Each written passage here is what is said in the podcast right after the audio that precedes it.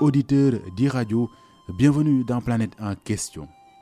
Nous restons dans le nord du pays, mais direction cette fois-ci Saint-Louis. Dans la capitale du Nord, Association de l'environnement et la société civile s'engagent pour l'effectivité des objectifs de développement durable, un dossier environnement signé Mieux outiller la société civile afin de lui permettre de contribuer efficacement à la mise en œuvre des ODD, telle est la volonté de Enda Ecopop qui, en partenariat avec le conseil départemental de Saint-Louis, vient d'organiser un atelier de partage dans la capitale du Nord. Bachir Kanouté est le directeur exécutif de Enda Ecopop. Ici à Saint-Louis, nous avons euh, ciblé l'ODD 6 mais sur euh, la première de l'eau, mais aussi l'ODD 13 et 14 sur la protection des aires marines, puisque c'est l'enjeu clé aujourd'hui qui interpelle Saint-Louis. Si vous suivez l'actualité, vous savez que la problématique des changements climatiques interpelle à l'échelle mondiale. Au Sénégal, ben, vous avez suivi toutes ces inondations qui ont suivi, euh, qui, ont, eu cours à Dakar, mais dans d'autres, dans d'autres villes du Sénégal, et qui constituent un casse-tête pour tout le monde.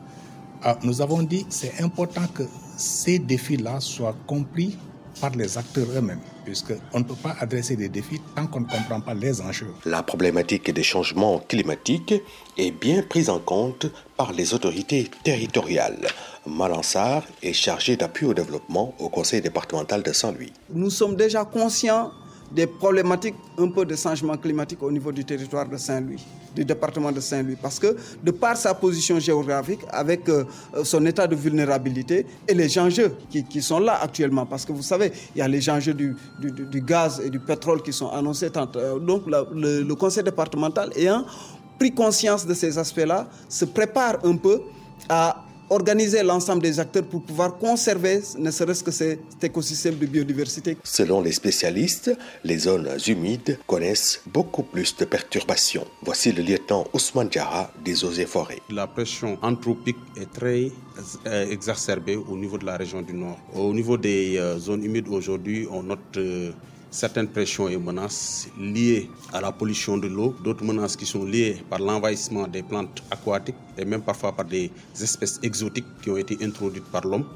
Mais aussi, on note un développement fulgurant de l'agrobusiness. On note aussi des infrastructures comme les barrages, les digues, etc., qu'on met à tort et travers un peu partout. Et ces derniers agissements ont des répercussions aussi au niveau des zones humides. L'atelier de Saint-Louis permettra, à coup sûr, de mettre en œuvre une feuille de route qui permettra de faire face à ces problématiques. Saint-Louis, Montmartre-Lesnion et Radio.